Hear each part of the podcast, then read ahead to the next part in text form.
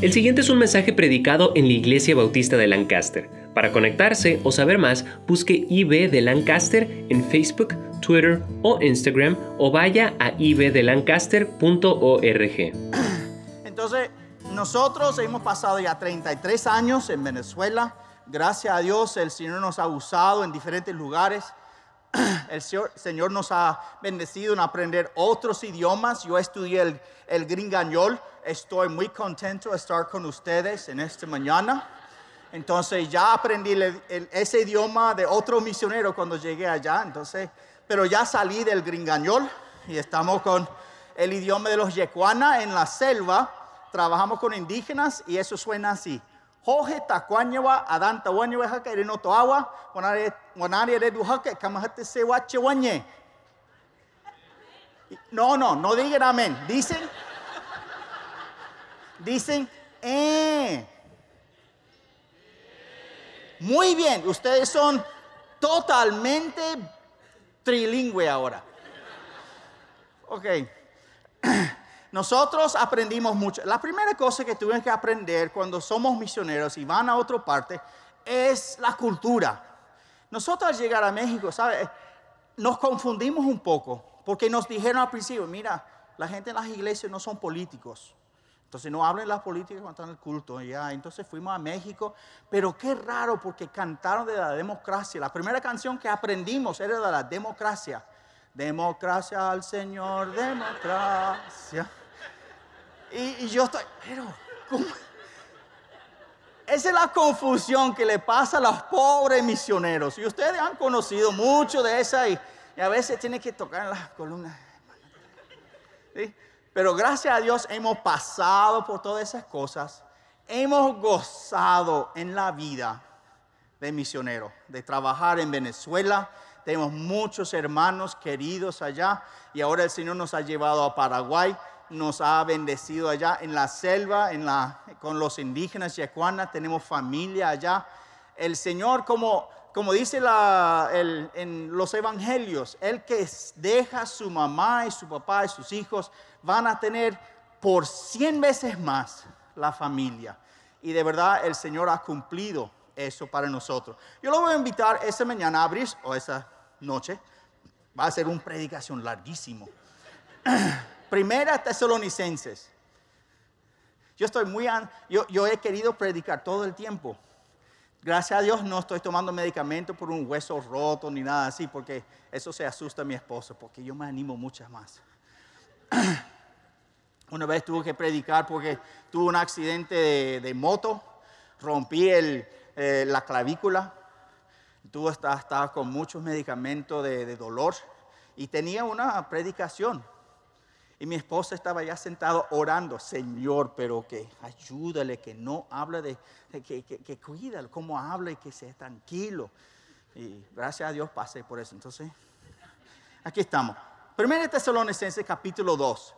Hermanos, Primera Tesalonicenses era una de las primeras epístolas escrito por el apóstol Pablo ya los evangelios ya se habían escribiendo, ya estaban ah, recogiendo eh, las escrituras del Nuevo Testamento en aquel tiempo. Pero una de las primeras epístolas era esta. Entonces vamos a ver, esta carta fue escrita después que había pasado ciertas cosas.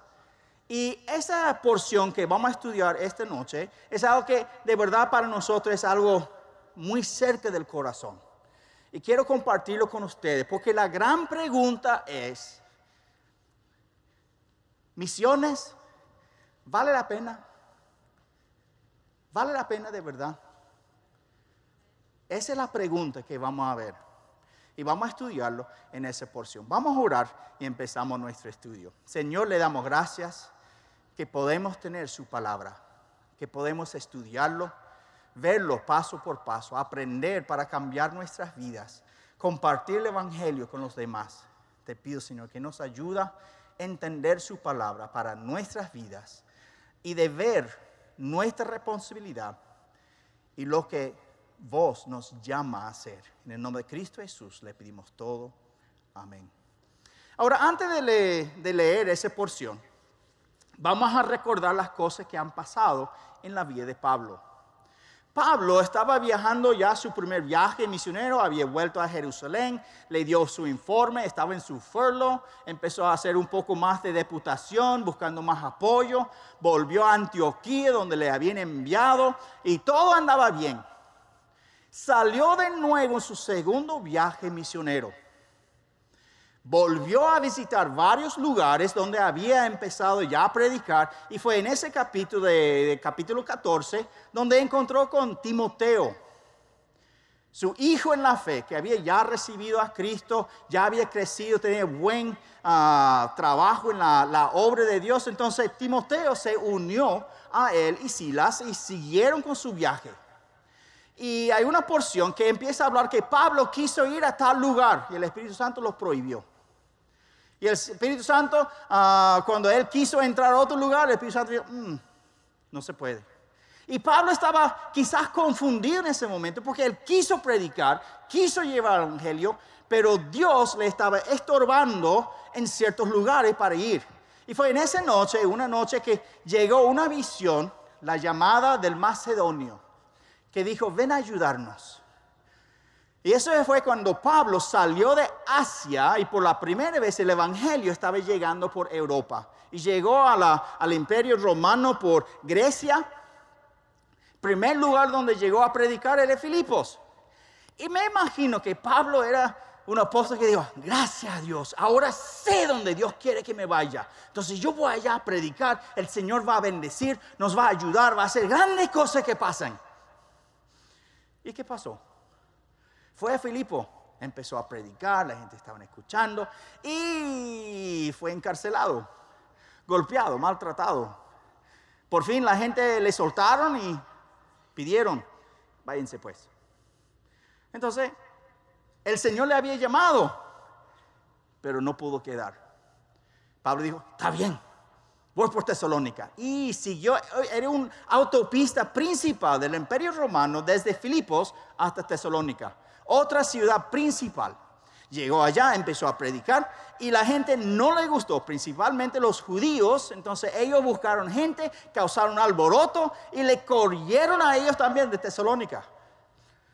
¿No crees que quizás Pablo estaba pensando, Señor, me dijiste, vengo por acá. Yo vine y me están corriendo de pueblo en pueblo y no puedo predicar predico, pero después tengo que salir corriendo. Cuando él llegó a Corinto, cuando escribe la carta de los Corintios, hay una porción que dice, ustedes recuerden cómo era yo cuando yo llegué. Estaba con temblor, debilidad, miedo. Por eso Pablo recibió una, una visión de Jesucristo que dijo, no temes, prediques. Tengo mucha gente en ese pueblo que necesiten escuchar la palabra. Ese está en el libro de Corintios. Pablo ya había salido con peligro de vida varias veces. Me imagino que él empezó a preguntar, ¿vale la pena? Y al leer esa carta, con todo eso en la mente, empezamos a leer en 1 Tesalonicenses capítulo 2. Él contestó la pregunta. Dice, porque vosotros mismos sabéis, hermanos, que nuestra visita a vosotros no resultó vana. Es que él se había preguntado, quizás sus hermanos con él, hermano, de verdad, debemos ir por allá. ¿Estás seguro que Dios quiere que vayamos allá? Y él dijo, sí, vamos por allá. Porque él dijo en Hechos capítulo 14, con esta noche, con toda seguridad, zarpamos de Troas hasta Filipos. Y dentro de pocos días estaba en la cárcel, estaba en un terremoto, estaba maltratado. Fue a Tesalónica, había un alboroto, le buscaron a él y al no encontrar a Pablo, maltrataron a Jasón. Y los hermanos dijeron, Pablo, váyanse, váyanse. Probablemente estaba en Tesalónica solamente como unos meses. Pero ya había predicado, la gente había escuchado. Y aquí él está diciendo, escribiendo probablemente desde Corinto, solamente unos meses, un año después. a la iglesia allá que estaba formando, que estaba trabajando, que quizás alguien va a decir, mire, pero ¿de verdad valió la pena que vaya por allá? Y Pablo lo escribe diciendo, hermanos, ustedes saben que nuestra entrada hacia ustedes no era en vano. Hermanos, esta noche yo quiero decir que con todas las cosas que pasan en el ministerio, en la obra, con los misioneros en diferentes lugares, con dificultades, familias, y nosotros habíamos pasado una cosa, y yo encontré esa porción. El Señor me puso a leer esta unos meses después que nos habían echado del pueblo de Chajuraña. Diez años trabajamos allá. Perdimos casa, perdimos en valor que habíamos invertido en el pueblo para tener el, eh, el, centro allá de panel solar. Yo codicio esos paneles solar por allá. Yo los veo y digo, mira, pero cuántos pueblos indígenas podríamos usar esos paneles solar. Pero esa es otra cosa panel solar, planta, casa que habíamos construido. Y todo fue perdido. Y tuvimos que salir. En pocos meses salimos de un lugar que era nuestro hogar. Eso nos destruyó. Y tengo que, yo voy a confesar, hermanos, por un rato yo estaba bien enojado con Dios. ¿Cómo es que vos vas a dejar que nos tratan así? Yo soy tu siervo, estoy acá, estaba predicando, hay una iglesia. ¿Por qué dejaste que ellos no hagan tal cosa? Y el Señor era misericordioso y me ayudó. Nos llevó para Paraguay y yo todavía estaba enojado. Pero reconocí algo. Dios es mi soberano, no entiendo por qué voy a seguir obedeciendo. Yo soy marín. Entonces, nunca ocurrió la idea que no tenía que obedecerle. Porque un marín al escuchar salta, ellos saltan y después preguntan, ¿cómo tan alto? Entonces el Señor nos llevó para Paraguay, pero el Señor era misericordioso conmigo porque Él quiso trabajar con mi corazón también. Y yo creo que Pablo pasó por la misma cosa.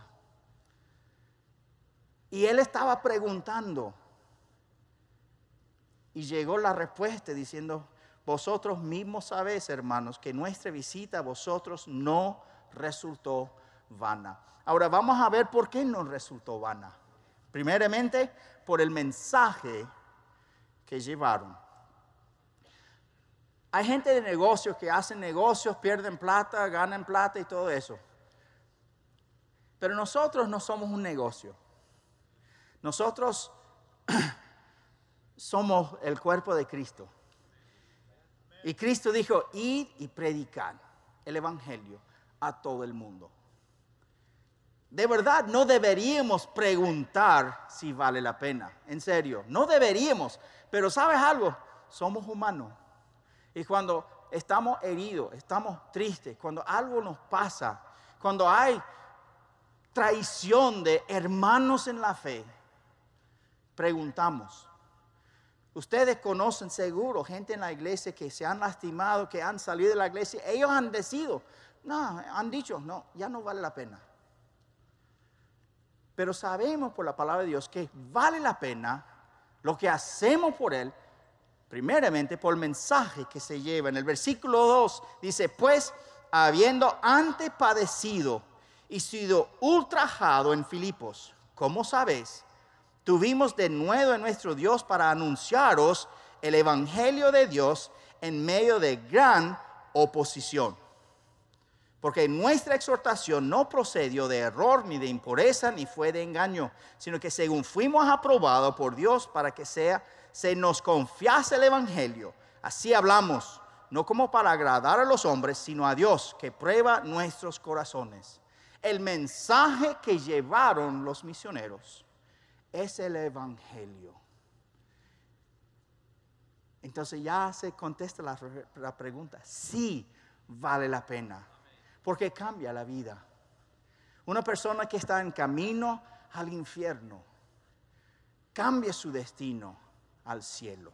Un hombre que antes maltrata a su esposa y sus hijos, deja de tomar, sigue a Dios, ama a sus hijos, ama a su esposa y llevan ellos a la iglesia para que escuchen la cosa de Dios. Eso es solo por el Evangelio. Nosotros nos llevamos filosofía, no llevamos ah, buenos modales, no llevamos ni cultura, llevamos el Evangelio. También ese Evangelio es la verdad. Hay mucha gente, nosotros estamos en Ciudad del Este, Paraguay. Les invito a todos ustedes a venir a visitar, solamente pido una cosa, no vayan a Google primero para ver cómo es. ¿Ok? No van a Google. No preguntan a Google cómo es Ciudad del Este. No creen nada de lo que dice. Aunque sea la verdad, no lo creen porque ustedes no van a venir. En nuestro pueblo tenemos musulmanes. El, el mosque más grande de Sudamérica está al otro lado del río, en Brasil. Tenemos más musulmanes allí que en cualquier otra parte de Sudamérica.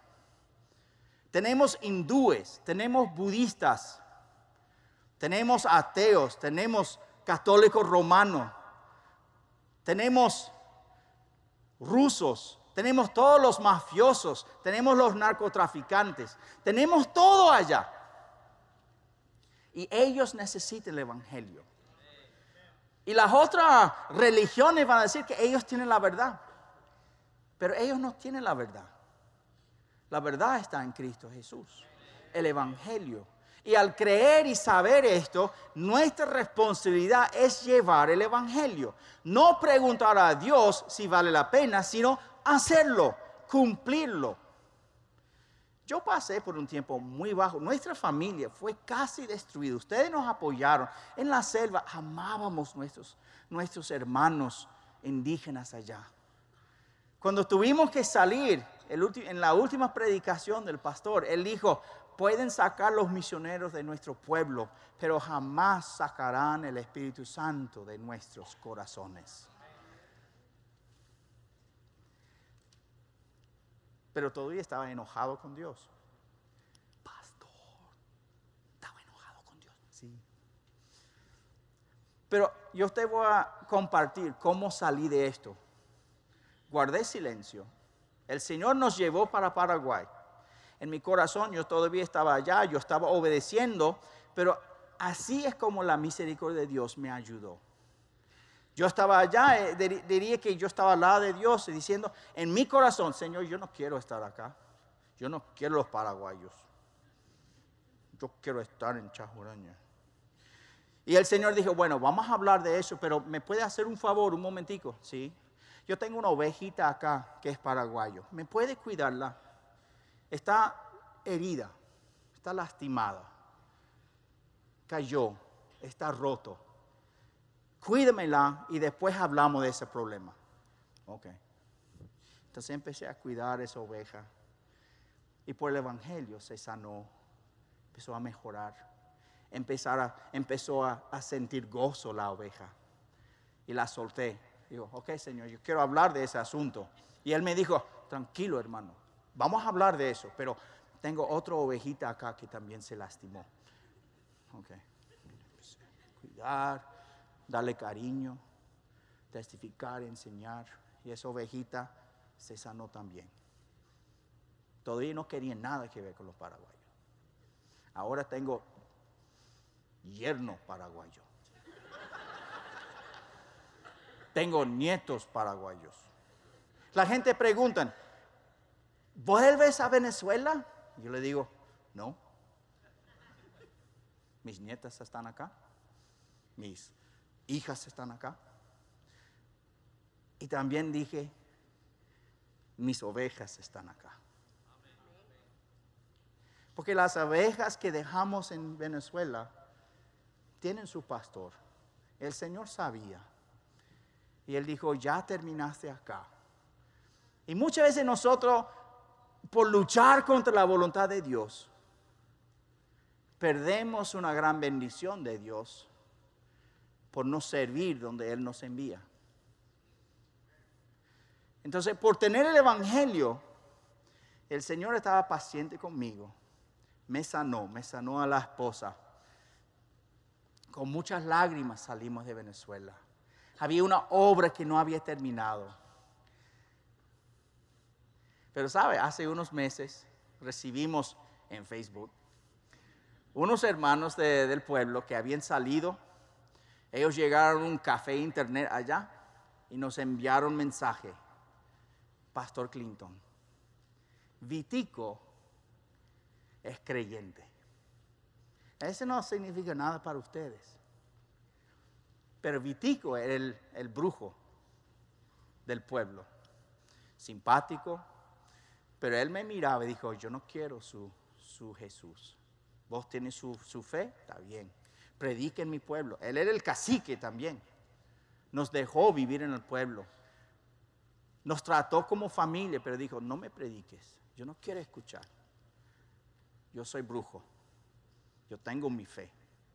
Él tenía los jueces de su abuelo en su casa y él hablaba con ellos. Hacía sus cosas de su fe. No quiso escuchar. Y yo siempre trataba de hablar con él. Siempre oraba por él. Y yo dije, Señor, ¿por qué? No. Pero cuando nos escribió, el hijo del pastor que yo había entrenado, llegó a ser el, el, director de los jóvenes en la iglesia, en el pueblo. Se casó con la nieta de Vitico. Entonces, cuando Vitico estaba poniendo viejo, él fue a su abuelo, suegro, y dijo, vamos a hablar de Jesús. Tú has escuchado por años, tú has conocido tantos misioneros, han escuchado tanto de Jesús. Dime, ¿por qué no sos creyente? Y por horas empezó a hablar. Y él recibió a Cristo como su Salvador. No es tan importante que no recibió por mí, porque yo no soy nadie. Pero la Biblia también dice, enseña a otros para que ellos puedan enseñar a otros. Y Vitico está en el cielo con otros como Magdalena, como hijos que recibieron a Cristo y después murieron por enfermedad, por paludismo y otra cosa. ¿Es vano? ¿Es una, una pérdida haber hecho toda la obra allá en la selva? No. Porque hay gente en el cielo que voy a ver de nuevo.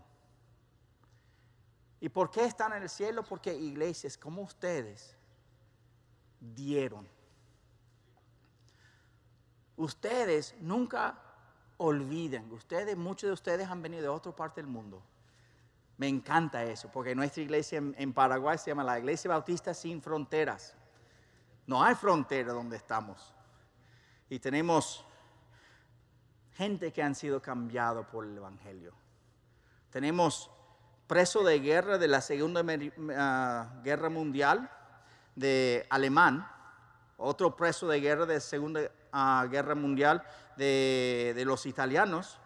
Tenemos, hemos tenido un japonés que su tío sobrevivió en Nagasaki. Y tiene un nieto de un marín que estaba en, en Okinawa. Todos en la misma iglesia que antes eran enemigos, pero salvo por Cristo Jesús. Nunca piensa que no vale la pena. Cuando sus hijos están pensando, ¿qué voy a hacer con mi vida? Cuando tus nietos están diciendo, ¿qué voy a hacer con mi vida? Nunca piense que llevar el Evangelio a lo demás del mundo es riesgoso o es peligroso. El Señor nos cuida donde estemos. Yo quiero decir que ustedes nunca, no tienen que temer. Cuando estuvimos en la selva, nosotros no quisimos salir. Yo, yo dije a mi esposa, mi amor, nosotros vamos a quedar acá en Chajuraña. Yo no quiso ir a ninguna parte. Y le dije a mi esposa, yo no salgo de acá a menos que vengan el ejército y me encadenan y me lleven como preso. Los americanos son así a veces. Yo no quise salir. El Señor me humilló, pero también me mostró que yo te voy a cuidar no se preocupe. Nosotros fuimos a un grupo, con un grupo de, que yo había entrenado de pastores de ir a otra parte a predicar. Empezamos a fundar una iglesia en otro pueblo. Cuando estuvimos allá, llegó un helicóptero a nuestro pueblo. En ese pueblo, ellos salieron con, con el rapel, unos 10 soldados, totalmente armados, y fueron a la casa donde estaba mi esposa. Ellos ya habían maltratado eh, misioneros en otros pueblos. Estaban tratando de sacarles porque no quisieron que el, evangelio se predicara entre los indígenas. Y llegaron, rodearon nuestra casa, entraron a la casa y mi esposa estaba preocupada porque yo no estaba. Llegaron los indígenas, rodearon a ellos. En ese grupo había un soldado que cada vez que mi esposa se paraba en un parte, ese soldado empezaba a mirarla,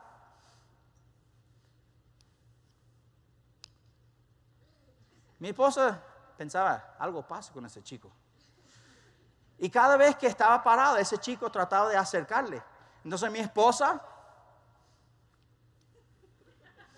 el muchacho se acercaba, agarraba un indígena, lo puso por allá. Ese soldado trataba de acercar, entonces ella se movía. Por casi media hora ella estaba haciendo todo ese baile en la casa con esa, esquivando a ese soldado. Por fin, ella estaba en una esquina, no pudo escapar. Y ese muchacho con su arma, con toda su cosa de guerra, allí amenazando a mi esposo y mi familia, todo ese grupo, él se inclinó y dijo, hermana, ¿escuchaste? Él dijo, hermana, yo soy de la iglesia bautista en la ciudad del pastor Darling mientras que estoy, nada te va a pasar. Él estaba ofreciendo por guardaespaldas en medio de todo eso. Y mi esposa se dio cuenta, ah, estoy bien. Y cuando yo volví unos días después, me dijo, mira, su taxi llegó y vos perdiste. Porque me estaban buscando y yo estaba en otra parte. Entonces le digo, mira, te vinieron a buscar. Empezamos a decidir, Señor, debemos quedar, irnos. Nos dimos cuenta que nuestra presencia era malo para ellos por ser gringo, por tener ojos azules. Porque a ellos no les importaba la fe cristiana. Entonces el Señor había dicho, y yo no estaba escuchando, que tuvimos que salir. Y reconocimos y salimos con mucha lágrima, mucha tristeza, mucha oposición, como dice aquí en la palabra. Y salimos y fuimos a, Paraguay. Nos costó un rato. Pero hermanos, hay una iglesia allá, la iglesia bautista sin fronteras, con hermanos que le digo eran ovejas lastimadas, que habían dicho varios, jamás vuelvo a la iglesia, a las cosas de Dios. El Señor me llevó para ellos. Ahora, hermanos, yo tengo una iglesia que aunque somos 50 nomás, que son, yo tengo como 10 profesores de escuela dominical. Yo tengo directoras y administradoras de la escuela dominical. Yo tengo tres hombres que han estudiado para ser pastores. Yo tengo hombres que están trabajando, todos los liderazgos de una iglesia que tiene como 200, 300 personas, yo lo tengo ahí como concentrado. El Señor me estaba dando, cada oveja que me daba, estaba diciendo, yo te traje por eso. Hermanos, el Señor tenía una obra para vos. Y tiene obra para sus hijos. Si es acá, qué bien no es pérdida. Si es en otro país, está bien, no es pérdida y tampoco es peligroso. Porque en cualquier lugar donde estás, si estás en la voluntad de Dios, no hay peligro. Porque Él te va a cuidar. Entonces no es en vano por el mensaje, tampoco es vano por el fruto que hemos visto. Los pastores en Chajuraña a los hermanos en Paraguay. Hay, una, hay un instituto bíblico en Venezuela donde ahora Hay más de 50 pastores entrenados allá. Y ahora el Señor está diciendo, mira por acá, yo empecé a enseñar griego a un grupo de ocho hombres que están sirviendo a Dios. Estamos empezando a entrenar hombres en Paraguay porque queremos cambiar a Paraguay por Dios. El mensaje es importante y también el fruto. Eso es como medimos. No es por la plata, lo que gasta, lo que gana, lo que se pierda. Eso no es la medidora por la obra de Dios. Es el mensaje. Es el fruto. Y cuando terminamos con esto podemos ver la gloria de Dios. Porque al final de ese capítulo dice, porque ¿cuál es nuestra esperanza? Versículo 19. O gozo, o corona de que me gloríe. ¿No lo sos vosotros delante de nuestro Señor Jesucristo en su venida? Vosotros sois nuestra gloria y gozo. Pablo dijo, yo no soy que, yo no soy nadie, el fruto de lo que vemos, las almas que reciben a Cristo como su Salvador. Hay algunos misioneros acá que tienen huérfanatos, hay otros que están fundando iglesias y están en ah, Asia, están en Japón, están en el Oriente, Medio Oriente, están en Sudamérica, están acá en los Estados Unidos. Todo ese fruto es de esa iglesia. Entonces, hermanos, yo sé que muchas veces cuando estamos haciendo cosas y trabajando, a veces vamos a cansar. Pero yo quiero animarles, hermanos esa pregunta, ¿vale la pena? ¿Era vano? Yo le digo que no. Nunca olvide esto, no es en vano. Lo que hacemos acá en Lancaster, en la Iglesia Bautista Sin Fronteras, las iglesias en Honduras, lo que va a hacer en Buenos Aires, lo que está en Egipto, eso va a ser gente parado delante del trono de Dios en el día final, cuando vamos a cantar la gloria, la alabanza de Dios. Y claro, será en castellano, ¿verdad? Amén. Dios tiene una gran obra. Y quiero decir, vale nuestros hijos. Hermanos, una iglesia siempre debe estar enviando gente afuera. Pero hay muchos. El problema es los abuelos y los padres. Muchas veces el hijo va a decir, Señor, o a su madre, yo, yo creo que el Señor me está llamando para ser pastor. Mira, pero ¿eso tiene 401k? ¿Ese tiene jubilación? Y seguro que va a estar bien. ¿Y dónde va a trabajar? Acá, allá, mira. Y los abuelos, no, no, no, no, no, no, no, no, no. ¿Sabes lo que me pasó hace unos 20 años? Bueno, hace, vamos a pasar atrás. Hace 30 años, yo me metí en un van con mi señora al lado. Y un baby seat por allí que tenía nuestra hija Jackie. Qué preciosa. Y dijimos a, mi suegro, nos vamos a Venezuela.